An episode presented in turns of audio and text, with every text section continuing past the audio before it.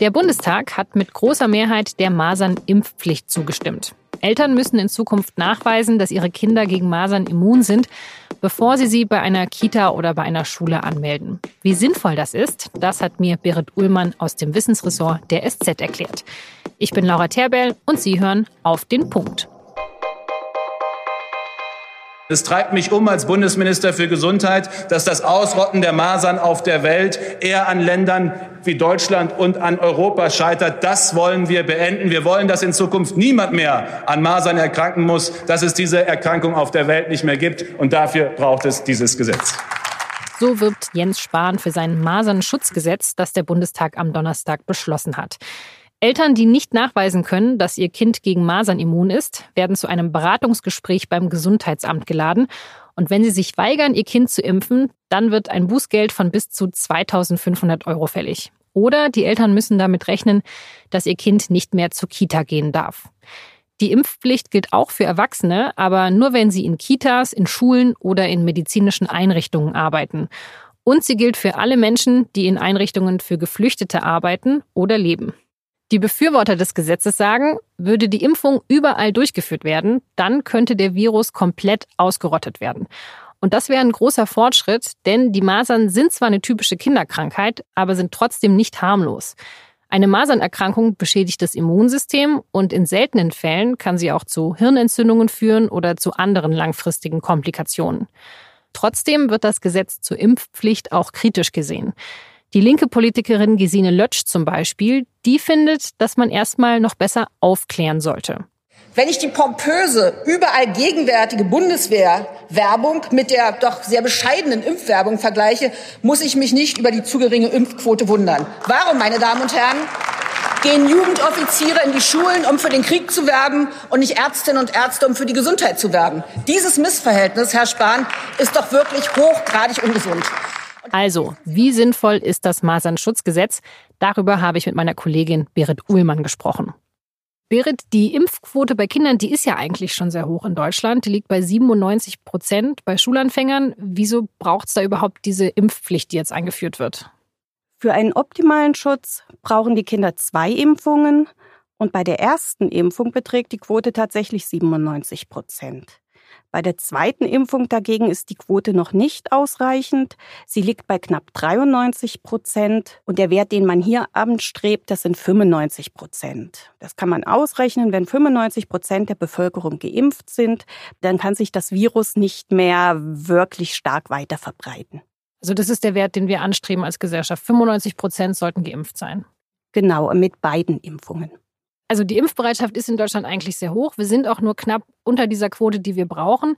Gibt es denn nicht auch bessere Alternativen zu der Pflicht? Also einfach Maßnahmen, die das Impfen auch einfacher für die Eltern machen? Ja, die gibt es aus meiner Sicht durchaus.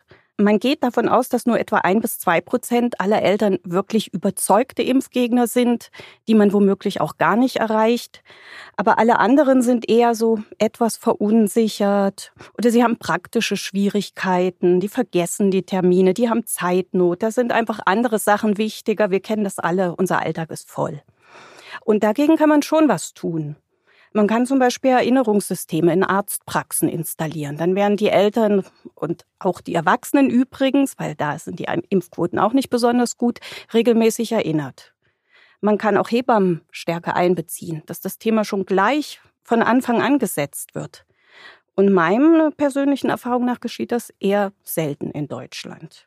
Du meintest gerade, dass manche Eltern auch verunsichert sind. Ähm, hat das vielleicht auch was mit den Nebenwirkungen vom Impfen zu tun, die ja immer wieder diskutiert werden? Es gibt Nebenwirkungen, das ist richtig. Die darf man auch nicht verschweigen. Bei der Impfung gegen Masern, Mumps und Röteln, das ist eine Dreifachimpfung, kommt es am häufigsten zu Fieber. Das ist oft leichtes Fieber, aber auch zu Rötungen an der Einstichstelle. Und das passiert grob gesagt in fünf bis 15 Prozent aller Fälle. Und jetzt muss man sich aber dagegen halten, was passiert, wenn das Kind an Masern erkrankt. Dann kriegt es nämlich in nahezu 100 Prozent der Fälle Fieber, oft auch schweres Fieber und Hautprobleme, nämlich diesen typischen Masernausschlag. Und andere Nebenwirkungen der Impfung sind sehr, sehr selten. Das heißt, die sind deutlich unter einem Prozent von allen Impfungen. Also bei den Leuten, die ihre Kinder nicht impfen, gibt es so ein bisschen die zwei Gruppen. Vielleicht die einen Eltern, die es vergessen oder vielleicht auch impfmüde sind, die nicht so ganz die, die Dringlichkeit erkennen und die man da vielleicht dann noch erreichen kann und sagen kann, hey, wäre doch sinnvoll. Aber es gibt ja auch wirklich noch die Impfgegner, die ihre Kinder einfach ja. bewusst nicht impfen lassen wollen. Glaubst du, dass man das einfangen kann mit so einer Impfpflicht oder, oder führt es nicht eher dazu, dass die noch weiter rausrutschen aus dem System. Ja, es ist relativ schwer vorherzusagen, was jetzt passieren wird, aber es erscheint mir auch plausibel, dass echte Impfgegner nur noch weiter isoliert werden oder sich selber isolieren und dann vielleicht auch noch stärker verhärten in ihren Positionen. Und in dem Fall würde man Gesundheit dann erkaufen durch den Verlust von Bildung und von Gemeinschaft, wenn man diese Kinder ausschließt. Und das ist auch fragwürdig in meinen Augen. Was jetzt die anderen Eltern anbelangt, die aus eher praktischen Gründen nicht impfen lassen, da kann ich mir schon vorstellen, dass die Impfpflicht die mobilisiert. Wenn man sich Daten aus anderen Ländern anguckt, zum Beispiel Italien, Frankreich und Kalifornien, dann scheint die Impfpflicht insgesamt schon die Impfquote zu erhöhen. Allerdings weiß man gerade aus den USA auch, dass sich da so Inseln von Impfgegnern bilden. Die, in die dann, das sind Festungen, in die dann gar keiner mehr reinkommt und dort geschehen dann auch regelmäßig diese Ausbrüche, die wir auch gerade in diesem Jahr in den USA häufig erlebt haben. Und wenn es diese Ausbrüche gibt, dann verbreiten die sich natürlich auch weiter. Dann verbreiten die sich natürlich genau in diesen ungeimpften Gemeinschaften.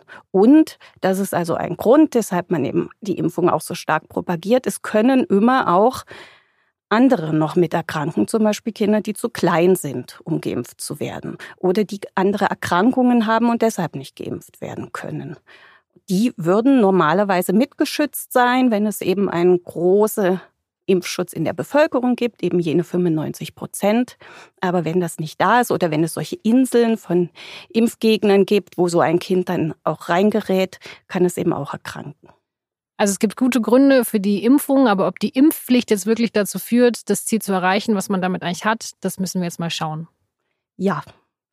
Ich finde das Instrument Impfpflicht an sich vertretbar. In Situationen, wo die Krankheit völlig aus dem Ruder läuft, wie man das teilweise in Frankreich und Italien erlebt hat. Ich bin aber nicht überzeugt, dass die Masernimpfpflicht in Deutschland gerade zum jetzigen Zeitpunkt der richtige Schritt ist. Also wie gesagt, die Lücke, die wir noch schließen müssen, ist klein. Die Lücke ist auch seit Jahren gleich klein. Auch die Masernzahlen steigen jetzt nicht rasant an. Ich würde da eher dem Votum des Ethikrates zustimmen, der sagt, es gibt eine moralische Pflicht zu impfen. Das sehe ich auch so. Denn letztlich verhält sich jeder, der ohne Grund eine Impfung ausschlägt, wie ein Schwarzfahrer. Er profitiert von einer Situation, zu der er selber aber nichts beitragen will. Das ist die moralische Seite. Aber was die gesetzliche Seite anbelangt, bin ich doch sehr unsicher, ob Deutschland gerade jetzt die gesetzliche Impfpflicht braucht. Denn ich glaube, dass wir noch nicht alle Möglichkeiten ausgeschöpft haben. Vielen Dank, Berit Uhlmann. Die Impfpflicht, die gilt ab März 2020. Wer sein Kind jetzt schon in der Kita hat, der braucht den Nachweis bis spätestens Mitte 2021. Und jetzt noch weitere Nachrichten. Der Bundestag hat an diesem Donnerstag auch beschlossen, den Solidaritätszuschlag größtenteils abzuschaffen.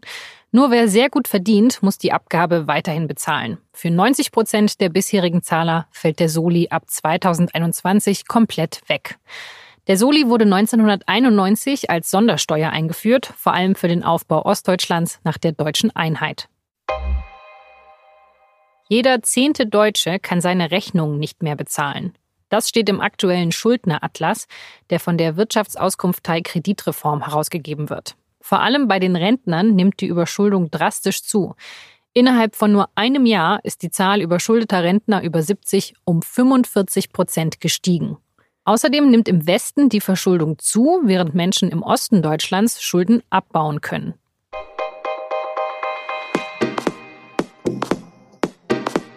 Am Freitag startet der Bundesparteitag der Grünen in Bielefeld. Und genau in dieser Stadt stand die Partei vor 20 Jahren schon mal vor einer enormen Zerreißprobe. Joschka Fischer wollte damals, dass die Grünen dem NATO-Einsatz im Kosovo zustimmen und dafür bekam er einen Farbbeutel ans Ohr geworfen, hat sich aber letztendlich mit seiner Forderung durchgesetzt. Wie sich die Grünen seitdem verändert haben, das erzählt die Grünen-Politikerin Claudia Roth in einem SZ-Interview in der aktuellen Freitagsausgabe. Das war auf den Punkt. Redaktionsschluss war 16 Uhr. Vielen Dank fürs Zuhören.